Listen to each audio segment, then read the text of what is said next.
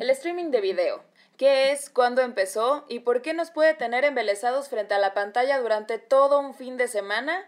En este 343 hablamos de las verdades y el negocio del streaming, porque la neta, no todo en esta vida es Netflix. Esto es 343, el sonido de la tecnología hasta tus oídos. Comenzamos. 343.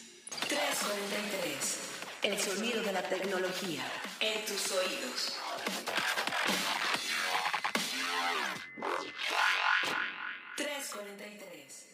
Bienvenidos una vez más, queridos podescuchas de 343, el sonido de la tecnología hasta tus oídos. Mi nombre es Carlos Fernández de Lara, arroba Charlie y ya en Twitter y también arroba chachacharlie en Instagram. También, por cierto, ya le entré al TikTok, estoy también como Charlie ya, ahí por si quieren ver algunas de las locuras que me armo en esa red muy, muy juvenil, no tanto para mí, pero bueno, ya estoy ahí. Estás de influencer máximo. Estoy de modo influencer Total. Y, y, esa voy a ver, esa, esa bella voz que escucharon, como siempre, me acompaña aquí, como en cada programa. Gabriela Chávez, editora de tecnología de Grupo Expansión. Gracias por las flores de esta bella voz. Más bien ya me estoy enfermando y ya la voz está como más, más aguardientosa.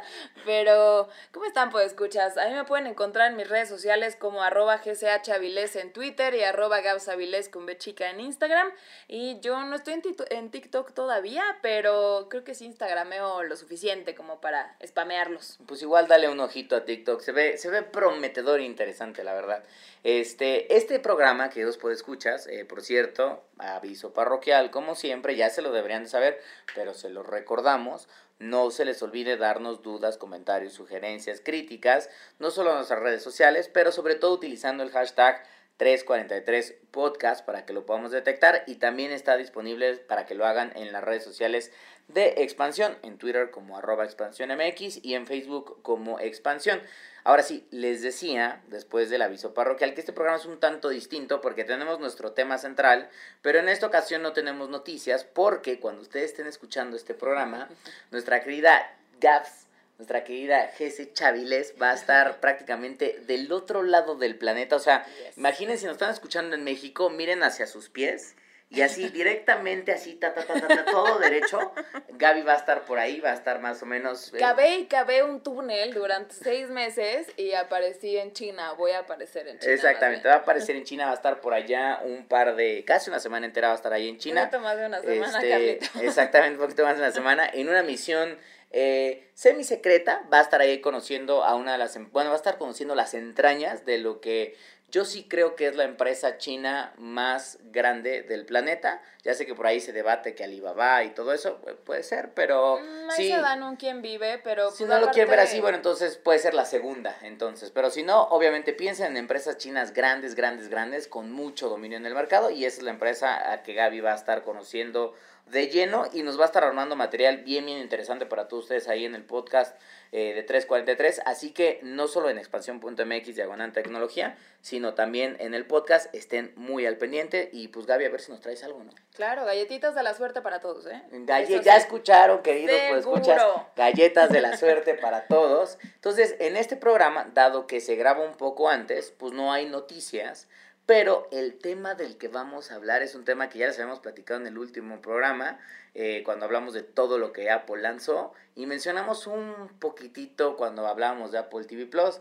Dijimos, vamos a entrarle de lleno y sabroso al tema del streaming de video. Exactamente, porque es un temazo que, o sea, dan, para muchísimo, muchísimas anécdotas, pero como decía en la introducción, no todo en esta vida es Netflix, puedo escuchas, aunque es obviamente la, la marca tal vez más icónica del streaming que existe actualmente en el mundo, pero no empezó con ellos, no la inventaron ellos, empezó muchísimo antes y actualmente estamos justo, creo, Carlos, en un momento que en unos meses, a fin de año, se va a poner sabrosa la Pero se va a poner muy sabroso. Una de las cosas por las cuales decidimos hacer este 343 y elegimos del tema del streaming es porque Gaby y yo dijimos, a ver, o sea, competencia en el streaming de video, ya, o sea, como bien decía, Netflix no fue el que empezó, de hecho Gaby se encontró una anécdota, hay un datillo interesante que ya les contará para ver más o menos de dónde viene este modelo del streaming, pero obviamente todos conocemos a Netflix y aquí como mexicanos este, y en América Latina tenemos evidentemente cosas como Amazon Prime Video,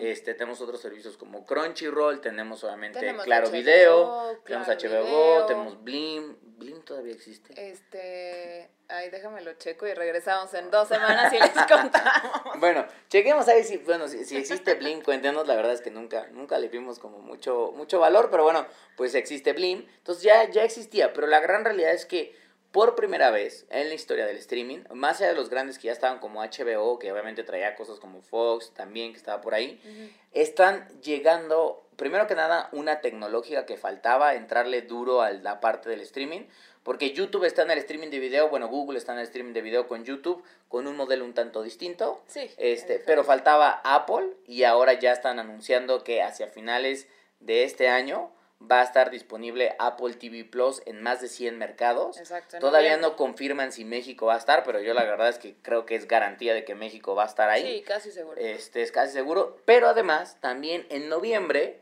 papá Disney, dueño de las franquicias más potentes, a mi parecer, del mundo, Sí. pues lanza Disney Plus. Y entonces ahí sí, Gaby, agárrate Netflix, No, agárrate claro. todo el mundo. porque Agárrense se pone todos, bueno. porque ahí sí es creación de contenido, tienen marca como, como Disney, tal cual, pero tienen ESPN, pero tienen contenido de niños y de superhéroes y de muchas franquicias que sí le van a dar batalla a cualquier contenido original de, pues, de lo demás.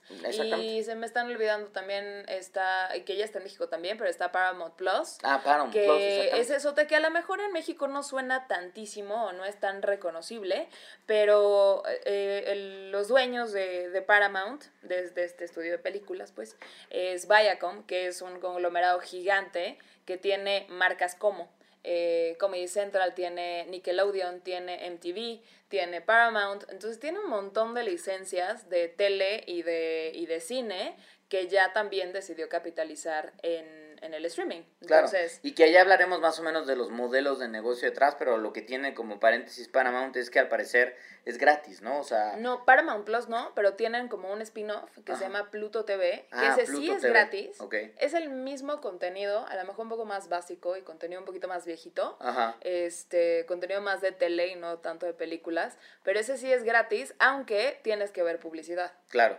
Que es justamente, hablando de eso, es lo que ahora YouTube empezó a hacer, porque YouTube tiene una versión de costo que lo que te hace es, puedes ver todos los videos de la plataforma sin que te inunden de publicidad, ni ya, ni existan los famosos ad breaks en videos obviamente largos, pero también te daba acceso a los originals. YouTube dijo, bueno, como que lo de los originals, fuera de Karate Kid, que qué gran serie, la verdad, qué gran serie, muchachos. Este, Karate Kid, véanla por favor, porque qué gran serie, insisto una vez más. Fuera de Karate Kid, creo que el resto de los YouTube originals, pues no pegaron tanto. No jalaron tanto. Y la empresa incluso había dicho que ahora los va a abrir de manera masiva. O sea, cualquier Exacto. usuario de YouTube, pagues o no pagues por YouTube Premium, vas a poder tener acceso a los, a los originals. Obviamente con ad breaks, pero pues obviamente ya los vas a poder Pero ver. es que es un modelo que YouTube nos acostumbró desde hace muchísimos años y la verdad, o sea, yo debo, debo confesar, o sea, si no veo Netflix o HBO o Prime o algo así, sí me puedo quedar horas viendo videos en YouTube. Yo también. O sea, y te vale que haya dos, tres anuncios, la neta. Sí, porque eventualmente pasas, ves los primeros 5 o 10 segunditos, ya le puedes Ya, adelantar y dices, anuncio, listo, bye. Y ya estás acostumbrado a eso. Creo que es, es, un, es una razón por la que los, los contenidos con paga no, pues no jalaron. O sea, estás muy acostumbrado a eso. Totalmente de acuerdo. Pero, obviamente, para ir a empezar y darles un detallito de cómo está la estampa del streaming, justamente actualmente en el mundo, eh, Gaby, tú estabas haciendo, obviamente, cuando estábamos haciendo la investigación de este programa, Ajá. encontraste ahí por ahí una información Bien de, curiosa. bien curiosona de, de, no fue Netflix, no fue Spotify, porque también está el streaming musical, ya probablemente haremos un programa de streaming musical, que es, es otro, otro tema, boleto otro boleto, otra cosa, muchachos. Pero encontraste una notilla de hablando de streaming, streaming sin importar si es video, audio, lo que sea. Ajá. No fue Netflix, no fue Spotify, no, no fue Deezer, no fue nadie de Pandora, nadie de esos. Fue otra cosa. Totalmente diferente, ni se imaginan, pues escuchas quién fue. Eh, así justo haciendo el research, encontré una nota de The Guardian eh, que hace un, como un recap muy técnico de, de todo, o sea, cómo fue escalando la manera en que se streameaba eh, por, no sé, por diferentes formatos digitales hasta hoy en día y lo que se puede hacer y, y demás y el alcance que puede tener. Pero mencionan una anécdota que se me hizo súper interesante, que es que en septiembre de 1995, y aquí paréntesis, dos años antes de que Netflix se fundara, Ajá. ESPN Sports Zone eh, hizo el primer streaming fue en radio, fue, fue broadcast de, de, radio, pero fue un partido de béisbol entre los marineros de Seattle y los Yankees de Nueva York. Y eso se considera el primer streaming porque quienes pudieron acceder a esta señal eran quienes estaban suscritos a una startup de Seattle que se llamaba Progressive Networks. Entonces, pues se cumple con los, con los clics del modelo realmente que tiene que tener el streaming, que es una plataforma a la que está suscrito por con una paga o con lo que quieras, pero bueno, estás suscrito a una cosa cerrada y ahí recibes una señal que está dedicada para quienes son parte de este pequeño mundito. Entonces, esa fue la primera anécdota que se conoce como eh, el streaming, 1995. 1995 y fue un partido de béisbol. Exacto.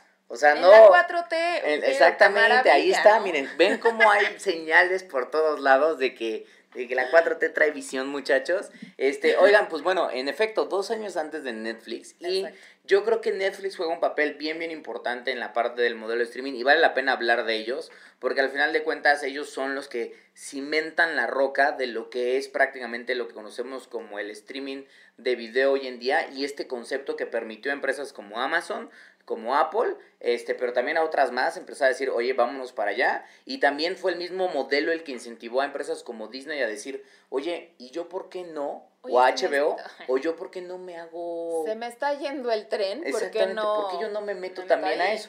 Entonces, y para eso, seguramente si no saben la leyenda detrás de cómo surge Netflix. Saquen las palomitas porque eso está muy Saquen las palomas, queridos, queridos pues escuchas. Bueno, para quienes sepan, seguramente les van a decir, ah, eso yo ya lo sabía, muchachos. Bueno, pero para quienes no, eh, Netflix, como decía Gaby, se funda más o menos en 1997. Exacto. Y la razón para fundar Netflix, de acuerdo a lo que el mismo Reed Hastings cuenta, este, que es el fundador y CEO actual de la compañía, es, pues él rentó una película de Apolo 13. Eh, la rentó, obviamente, en una cadena muy famosa de renta de películas conocida como Blockbuster, que pues hoy en día lamentablemente ya no ya no está entre nosotros. Que se tiene que mencionar así blockbuster como estuviéramos hablando de súper antaño. Ah, ustedes recordarán algunos de los blockbusters que visitaron, bueno, pues esos ya no existen.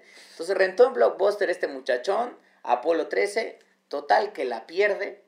Y pues obviamente cuando él va otra vez al servicio, me imagino a tratar de rentar alguna adicional, le dicen, sí señor Hastings, qué bueno, pero usted perdió Apolo 13, le vamos a tener que multar con 40 dólares pues para recuperar el precio de la película y pues un poco de una multita adicional como, como sanción. Pues el señor Hastings, uno podría haber dicho, no rento nada, más sabes qué, no te voy a pagar nada, le voy a pedir a mi esposa que abra otra cuenta, eso es lo que yo hubiera hecho. Exacto. ¿Te acuerdas que tenían unas credenciales horrendas, todas pandeadas? Ah, o sea, horrible, podías hacer en la, podías hacer en tu, casa. sí, exactamente. este, o me hago una, una, una credencial chaca de Blockbuster es era este, como una fotocopia. Totalmente, porque además te la daban luego, luego. Entonces, bueno, pues Reed, como buen visionario, por así decirlo, dice, no, ¿sabes qué? Esto me caló. Y me caló duro. Lo suficiente como para... Lo suficiente como para decir, ¿sabes qué? Los usuarios no deberían pagar multas de este tipo por rentar, evidentemente, pues obviamente películas de VHS o DVDs o lo que sea. Y el señor dijo, pues entonces yo voy a poner mi propia empresa de rentas a domicilio de DVDs. Ajá. Entonces, ahora surge, obviamente, lo que era Netflix, que en ese entonces, según yo recuerdo que el modelo se llamaba Quickster, este, que además hubo un debate muy fuerte después cuando lo partieron. Entonces, prácticamente lo que hacías con Quickster era, pues tú tenías un catálogo, entrabas a una página, o incluso tenían hasta maquinitas en donde podías ah, elegirla. tenían como vending machines. Exactamente, como vending machines este, algunas de ellas colocadas estratégicamente en, en Estados Unidos, enfrente, de, blockbusters.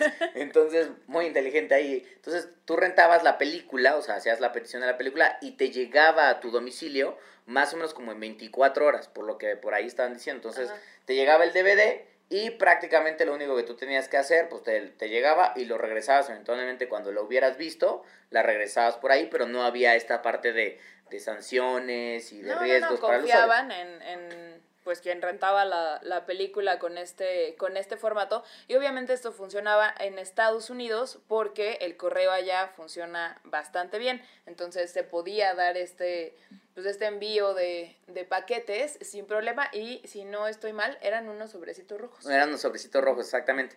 El modelo de renta por suscripción de DVDs empezó en 1998 Ajá. Este, en Se donde funda en 97, Exactamente. el modelo es 98. Ahí ya pagabas no por el DVD que rentabas, sino pagabas un fee mensual y te daba acceso a pedir cierta cantidad de, de, de DVDs que te llegaban a tu domicilio, ibas, entregabas, ibas, integrabas y tenías como este servicio ya directamente de películas a tu casa.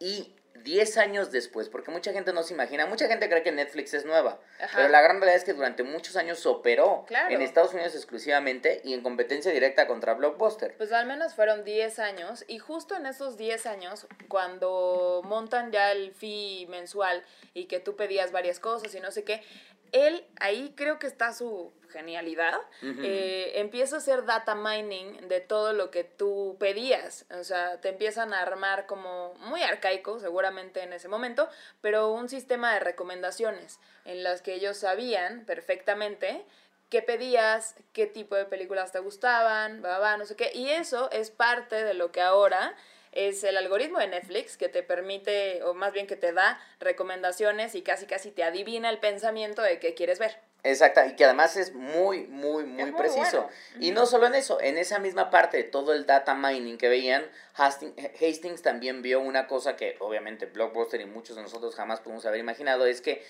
el Internet estaba empezando a madurar y si bien en 1998 y todavía en los 2000 bajar imágenes de HD era dolorosísimo, ya ni siquiera pensar en videollamadas o en audiollamadas, o sea, chateábamos obviamente en ICQ, en el chat, Ay, el en. Latin Chat, en, en, en Messenger, y era prácticamente texto y soniditos, y algunos GIFs, todavía los GIFs pesaban demasiado en ese momento. Bueno, Hastings dijo, el Internet va a evolucionar y eventualmente va a permitir la transmisión de muchos de estos contenidos vía enlaces de banda ancha este, a través de Internet a diferentes partes del mundo. Y ahí es cuando empieza a construir lo que hoy conocemos muchos de nosotros como el Netflix actual, que es el servicio de streaming de video Ajá. este, a través de su plataforma, o El VOD, video- video on video on demand. Que eso se tardó 10 años. De hecho, hay una historia muy importante, porque nosotros aquí recomendamos muy buenos podcasts. Hay un podcast muy bueno que después escuchas por si quieren conocer toda la historia de pe a pa de Netflix Así contra la- Blockbusters. La anécdota. Sí, detalles macizos, todo, todo tal cual. Se lo recomiendo que lo escuchen si no lo han escuchado. Sí, sí, bueno, pues que bueno, ya están ahí. Sí, el, el podcast se llama Business Wars y habla sobre diferentes, sobre diferentes batallas de negocios que tienen, ¿no? En diferentes mercados. Exacto, diferentes mercados. Gibson contra Fender. El primer episodio, o los primeros, o la primera temporada de ese podcast fue la batalla que tuvo Netflix contra Blockbusters, que eventualmente terminó primero como el underdog. O sea. Netflix era el underdog, que obviamente iba a ser pisoteado por Blockbuster. Y por ahí ah, hubo hasta una probable intención de compra pues, de- del mismo Blockbuster, en reuniones en donde estaba Hastings y el mismo CEO de Blockbuster. Y eventualmente como el disruptor, cuando Netflix libera el streaming, entonces ahí se pone en un verdadero problema eh, Blockbuster y termina justamente en la quiebra. Y eso fue el- la primera vez que lanzan ya el, el VOD como tal, fue en 2007 en Estados Unidos. Y ya de ahí, pues bueno, el resto de- del ejemplo este de cómo eh, Netflix mató a Blockbuster es historia y lo pueden ver en 70 mil conferencias. O sea, son súper... Ese y el de Kodak, bueno, son como ejemplo de qué no hacer en los negocios. Y- Y, Muchísimo. hasta el de Nokia. Un día vamos a hacer, aquellas compañías, vamos a hacer un podcast de 343, las empresas que más neciaron en cambiar su modelo de negocios y bueno, pues están donde están actualmente. No, Nokia está tratando de revivir, lo sabemos, pero bueno, era el más grande y pasó a ser pues parte de Microsoft y después Microsoft no le hizo muy bien, y No. etcétera, etcétera. Y acabó, y acabó licenciando la marca. Ah, licenciando exactamente, Exacto. licenciando la marca. Pero obviamente eso fue Netflix.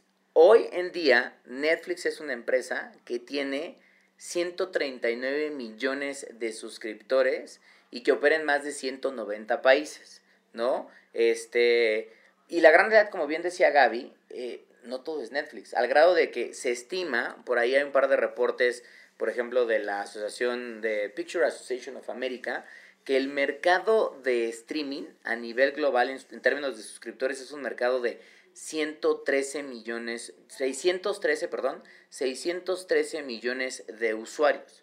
Es decir, es un mercado muy, muy vasto. Sí, no, porque es hay súper grande. un montón de empresas que se dedican a, prove- a proveer servicios de streaming en video. Sí. O sea, algunas que pues quizás no conocen. Yo, por ejemplo, le decía a Gaby que eh, liberé el otaku que llevo dentro de mí. Y, Ay, Dios. y decidí suscribirme a Crunchyroll, muchachos, que si lo conocen, pues obviamente bienvenidos, no tengo que explicarles qué es Crunchyroll, pero si no lo conocen, Crunchyroll es el Netflix, pero del anime. Esto se va a descontrolar. O sea, de aquí a diciembre vas a, vas a estar de este Ya, ya, casado. No, yo de aquí a diciembre voy a estar hablando japonés. No, sí, por de, supuesto. "Andra, está caro", Porque estoy viendo justamente Dragon Ball Z. Estoy viendo los 192 capítulos de Dragon Ball Z que no ¿En había podido vas? ver. Voy en el capítulo 27. Ya se puso buena la serie. Ya se, puso se está reviviendo la infancia. Entonces, por eso decidí pagar Crunchyroll. Pero así como está Crunchyroll, hay una cantidad de servicios, algunos de ellos muy ilegales, algunos de ellos legales, pero que operan en solo en ciertos países para la parte del streaming. De hecho, por lo que logran entender algunas de las personas, dicen que hay más de 100 jugadores actualmente en el mundo del streaming legítimos tratando de competir por los ojos de los usuarios. Exacto, por la atención, por tu fin de semana y por tus horas de ocio. Pero esto se ha ido justo abriendo a raíz un poco de, de Netflix, pero vaya, no sé, los grandes jugadores, está Netflix, está Amazon con, con Prime, está ahora Apple, está Hulu en Estados En Unidos, Estados que a lo Unidos. mejor eso no nos llega de refilón un poquito, pero también tienen este, estos contenidos propios dentro del, del mismo formato. Está Paramount, está HBO. Entonces empieza a hacer. don- Donde se vuelve interesante para, para mi gusto es cuando las marcas mainstream, como ahora está pasando con Netflix y demás, eh, Netflix con Disney y demás, este, y Apple, es que todos estos mainstreams ya se sumen a este, a este pastel y que no es como, hay dos grandes y hay noventa y tantos chiquitos. O sea, ya hay diez grandes, diez gigantes que tienen la lana para ponerse a pelear por este pastel y los chiquitos que son el cine de arte y el rollo del anime y no sé cine de Bollywood tal. O eso incluso siempre va a piensa, haber. por ejemplo, Cinepolis Click, que también sí, es sí, un también. servicio de VOD, que creo que tenía hasta suscripción en su momento. ¿Y te acuerdas de uno que era de Walmart que murió?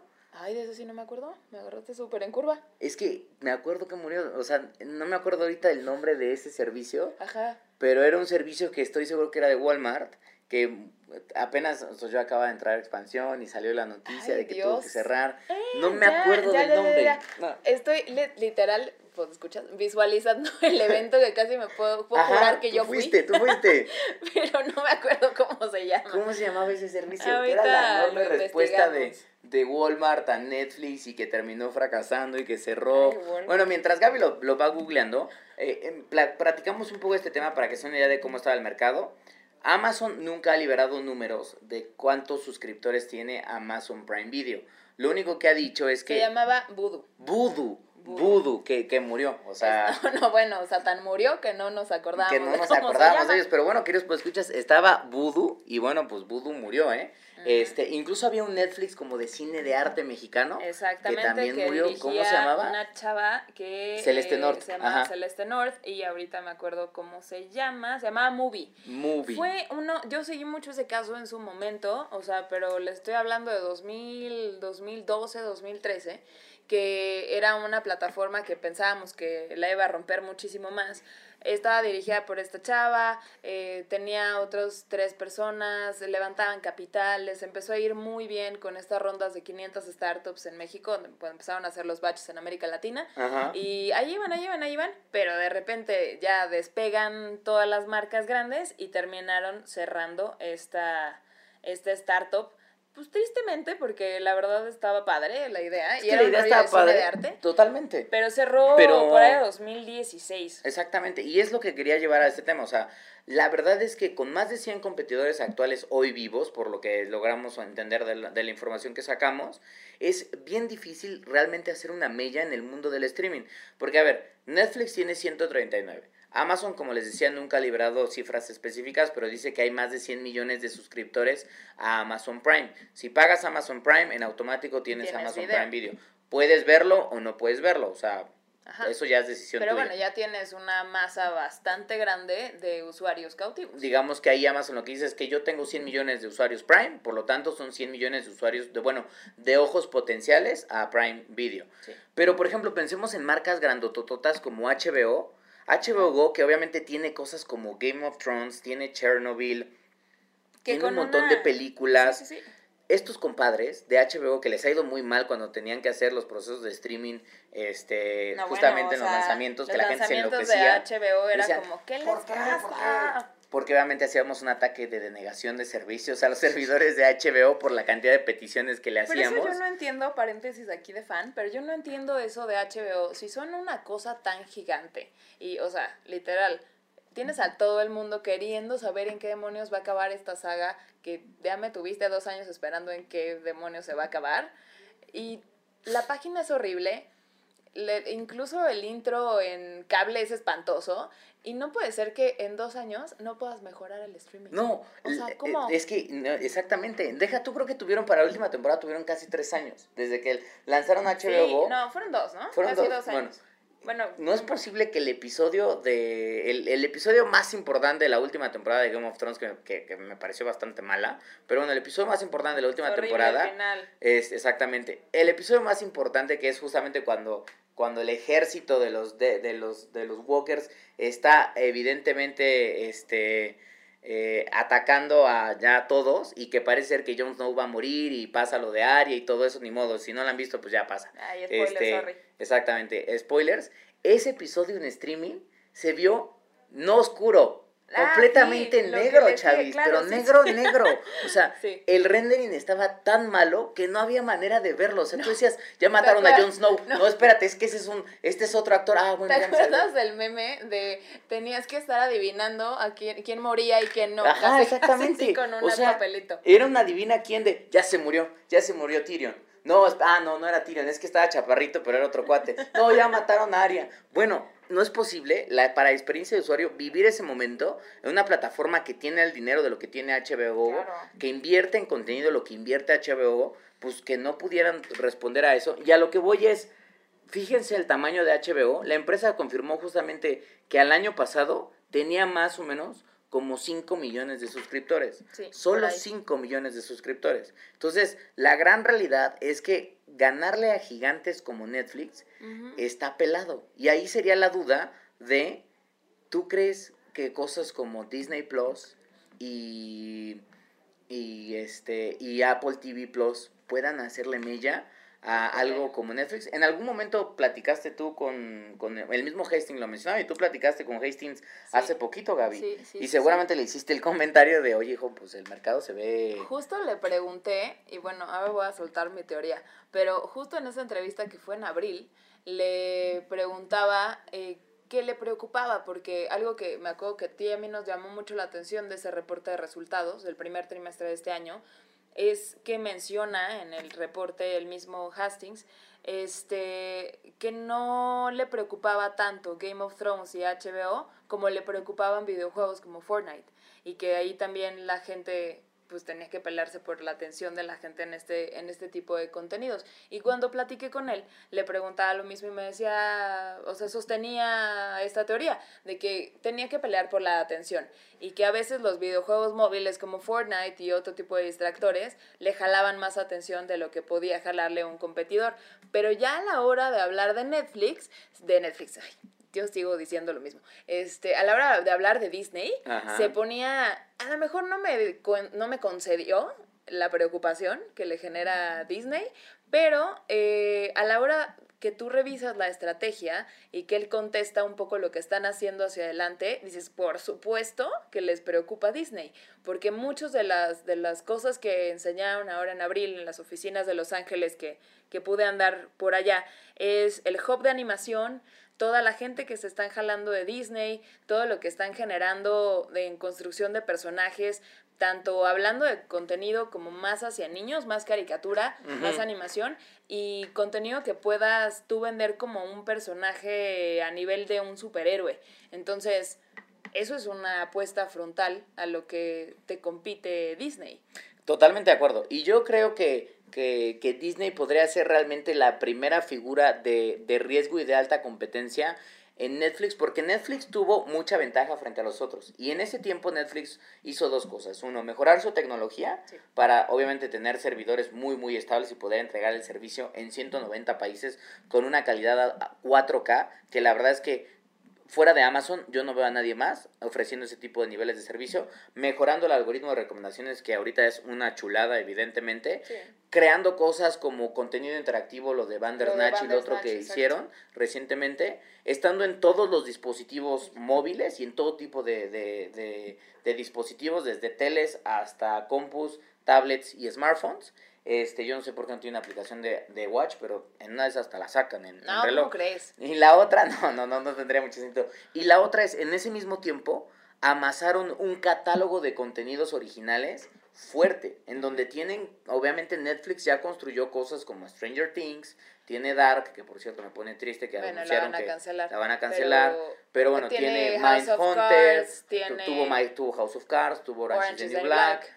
Y ahorita le están metiendo mucho al cine, o sea, tuvieron Roma y ahora van a hacer la película de Martin Scorsese y están trayendo un montón de contenido de todo el planeta, este Contenido local, que esa es también otra apuesta interesante. O sea, por ejemplo, la apuesta para México de tener eh, oficina y 50 proyectos en menos de dos años, eh, generar, por ejemplo, desde Luis Miguel hasta La Casa de las Flores, documentales, series especiales. Eso habla mucho de lo que se están gastando en que el contenido realmente sea el rey. Y eso sería algo que, o sea, yo quiero saber qué piensas tú de eso. Eh, ¿Realmente content is king? Es que yo creo que sí, porque yo veo, ahora sí, veo a Disney Plus, y nada más para que se den una idea, como lo mencionamos, a ver, Disney es dueño de cosas como ESPN, pero también es dueño de las franquicias como el universo cinemático, o sea, o Marvel, Uni- Marvel Universal Cinematic, o sea, el universo cinemático de, de Marvel. Es dueño Ay, de no Star más. Wars, es dueño de Star Wars, más. hijos, o sea, ya nada más con eso. Es dueño de Pixar, es dueño de Disney Studios, este, eh, es dueño de National Geographic, este, es dueño de 20th Century Fox, en este sentido tiene una participación importante de ese lado. Además, tiene los derechos exclusivos de transmisión de los Simpsons. La Este, cara de angustia que está haciendo Carlos o sea, ahorita. las, las 30 temporadas de los, de los Simpsons, hijo, incluidas las mejores, que son las primeras, Ah, porque ya después obvio, se obvio. volvieron feas. Este, a menos que hayan mejorado, pero yo dejé de ver los Simpsons hace un ratito no, porque me puso triste. padres. Este, pero bueno, las 30 temporadas están listas en el momento del lanzamiento y lo que dicen es que más o menos al lanzamiento de Disney Plus va a haber cerca de 7000 episodios de la televisión y más de 500 películas que van, como les decía, desde Disney, Pixar, Marvel Studios, Lucasfilm, Fox, National Geographic y obviamente cosas nuevas que está lanzando 20, 20th Century Fox.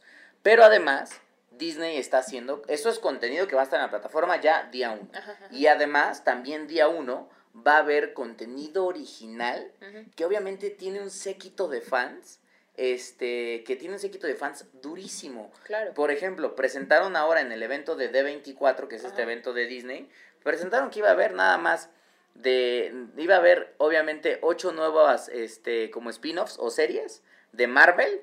Hijos, ya, Ya, se pusieron eso locos. tienes ahí al sequito. De Star Wars iba a haber, presentaron el tráiler de una serie que se llama The Mandalorian, que Ah, yo la claro. vi y dije, me tienen, ya, no me importa nada, me tienen. Y presentaron al parecer un spin-off de lo que puede ser una serie en donde va a salir incluso como la historia de, de, de Obi-Wan Kenobi y va a estar protagonizada por Iwan McGregor. Entonces, nada más por ser de Star Wars o por ser de Marvel, sin contar lo que pueden hacer con Pixar y lo que pueden hacer con estudios Disney, con cosas como Frozen y lo que han estado soltando, Disney tiene una baraja en su mano que es brutal. O sea, es millonaria brutal. y brutal. O sea, y que es atrae a millones de personas en el mundo. O sea, Sí. los a verdaderos fans. Que ese es Exactamente. el tipo, o sea, tú dices, bueno, ok, o sea, yo te creo una gran historia siendo Apple o siendo Amazon o siendo Netflix, te creo una gran historia, una gran trama, ya te enganché con, hasta con merch de Stranger Things, con lo que tú quieras, pero la construyes casi de cero. Acá, o sea, Star Wars y Marvel tienes ya fans cautivos, Millones. loquitos por ese tipo de cosas. exactamente, sea, Es un estilo de vida. Por supuesto que tienes un alcance mayor. Deja tú, hay gente que es fan de los dos universos, pero pone tú que tú solo eres un fan de Star Wars.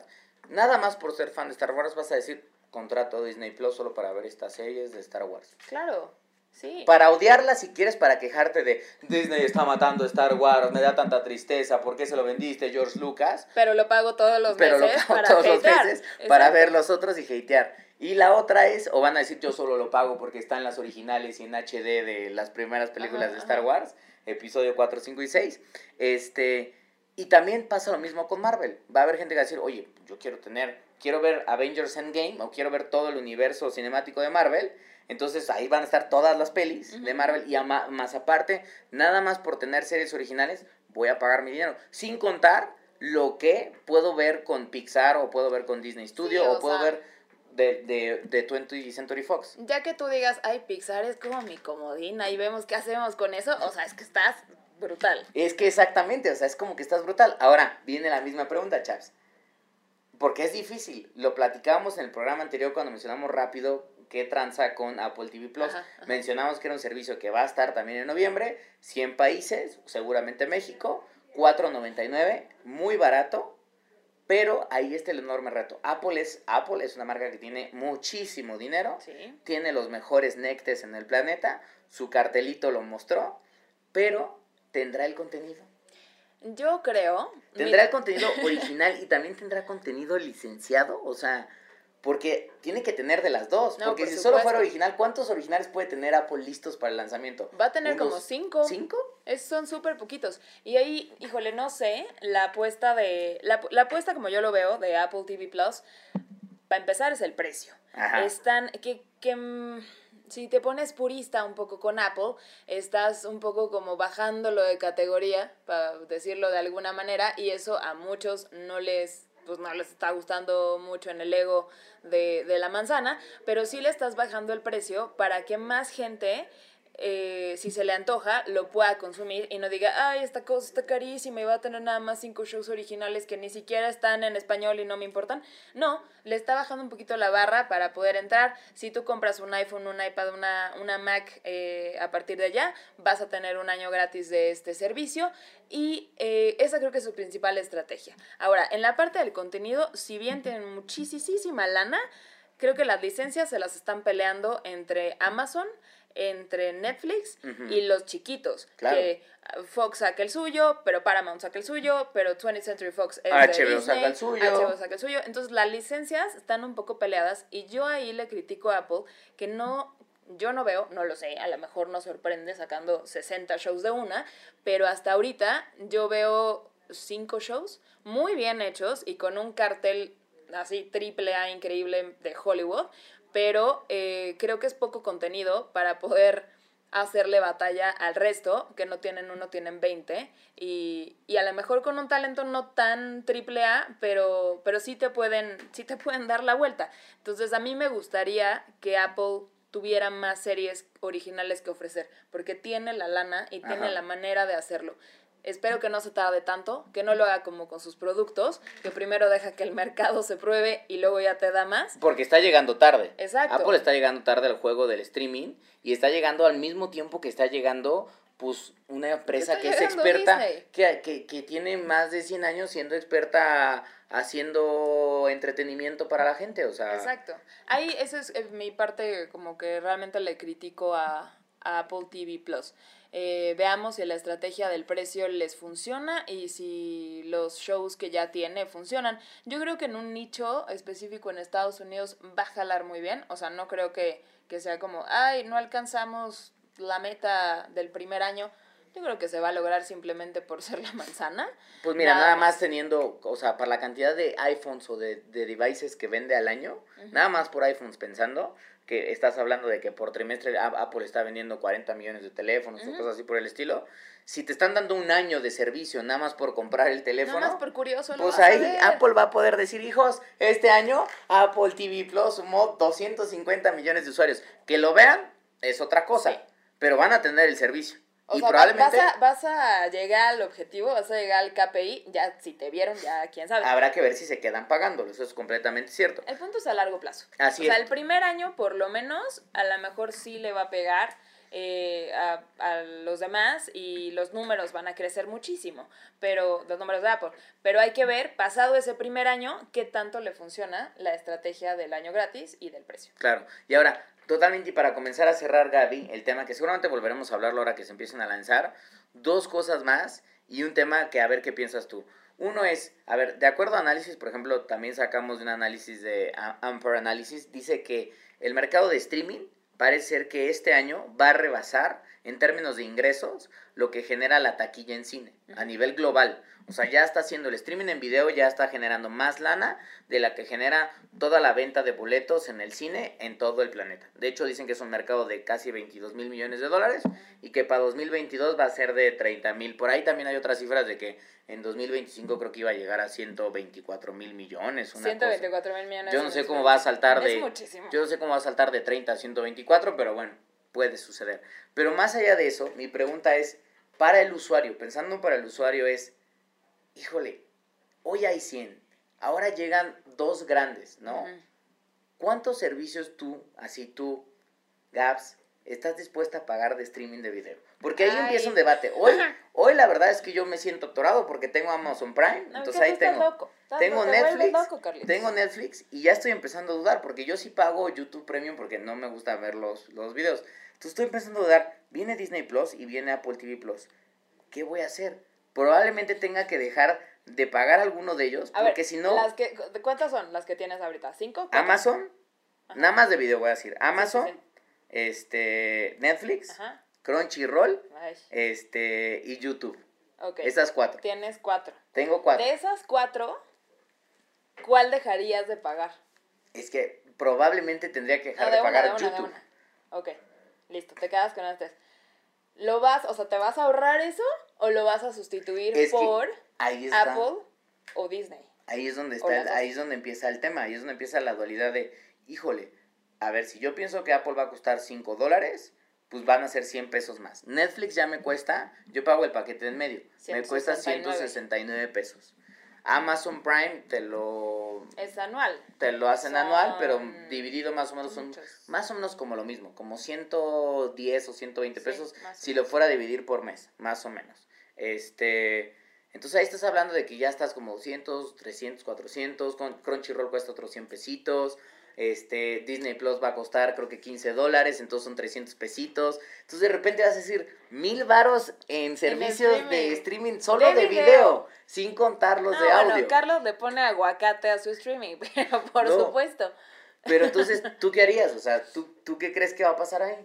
Yo creo que la gente va a tener que ser juiciosa con sus, con sus finanzas. Eh, no sé, o sea, yo creo que sí tienes que armarte como un, un, tope de presupuesto de hasta aquí, o probarlo un año, o probar este trail de 30 días para ver también si sí lo ves o no. O sea, por ejemplo, yo tengo ahorita este Prime, Netflix y HBO, y la neta, Netflix lo veo cada vez menos. Y, y no sé, o sea, yo sí me pongo a pensar, yo sí quiero probar, por ejemplo, híjole, no, no me decido todavía, pero alguno de estos dos grandes nuevos sí lo quiero probar.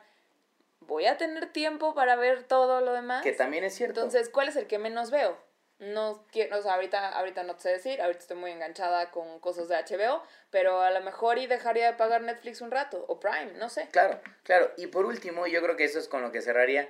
¿Qué tú crees? O sea, ¿Qué crees tú que pase? Hoy hablábamos de más de 100 jugadores, 102 y pensamos en estos dos que van a llegar o algunos otros que han nacido en este último momento. Tocamos el caso de Voodoo, tocamos el caso de Moby.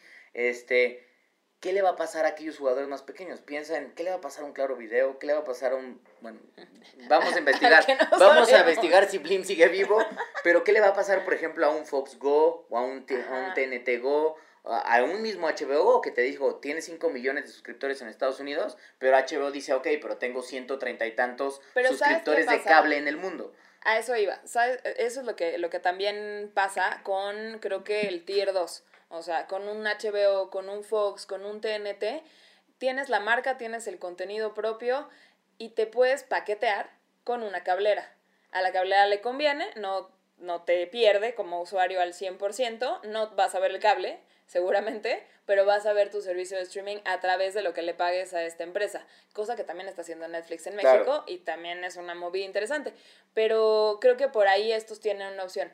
Los que se me hace que puedan perder tal vez un poco más son más chiquitos, o sea, los Crunchyrolls o Mm. de cine de arte, que ahorita no se me viene ningún nombre en la cabeza, pero sí o sea, hay como el streaming de nicho. de nicho. De, de nicho, pues realmente ya no sé qué tanto valga o no la pena eh, Sí, mantener un negocio para de atender a nicho tan 100 chiquito. pelados. Claro, Exacto. exactamente. Ah, pues miren, la verdad es que se viene interesante, se viene buenazo. Eh, Ahorita la verdad es que nada más hablando ahí de, de por encimita del mercado del streaming, ya nos echamos prácticamente una hora Gaby y yo platicando. Seguramente, y insisto, es un tema que vamos a estar visitando de nuevo más adelante ahora que ya Cuando a probemos, exactamente, sí. cuando probemos Disney Plus o cuando probemos Ap- Apple TV Plus y veamos qué es lo que traen. Este, pero ahí mientras tanto, queridos escuchas, déjenos en los comentarios qué servicio de streaming utilizan, qué, cuál es el que más disfrutan y qué harían ustedes también. O sea, si les fueran a elegir, hijo, ¿sabes qué? Mi cartera aguanta para dos. O sea, mi cartera aguanta para Ay, te 400 estás- pesos. No, no, no, te estás yendo muy, muy, muy Pues es que mucha gente va a decir, ¿Para dos servicios? Pues es que piensa que dos servicios bien pagados, un Netflix y un Disney Plus, son casi 600 pesos. O bueno, son 150, sino son- son, como son como 300 pesos. Yo digo que la cartera aguanta tres. Ok, fueran a elegir tres servicios, ¿qué tres servicios elegirían?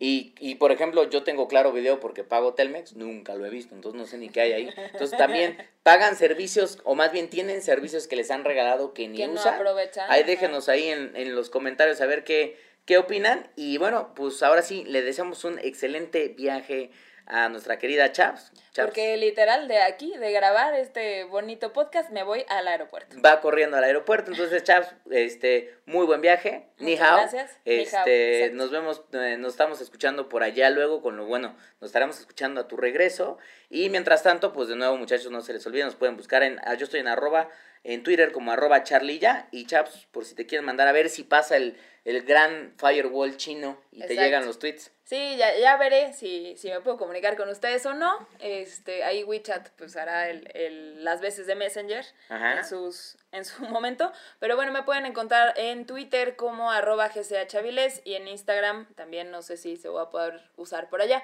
pero arroba gabsaviles con bechica. Por ahí les voy a estar spameando el viaje. Perfectísimo. Pues bueno, queridos pues escuchas, nos escuchamos la próxima semana con más noticias aquí en 343, el sonido de la tecnología hasta tus oídos. Nos despedimos. Bye. Bye. 343. El sonido de la tecnología en tus oídos.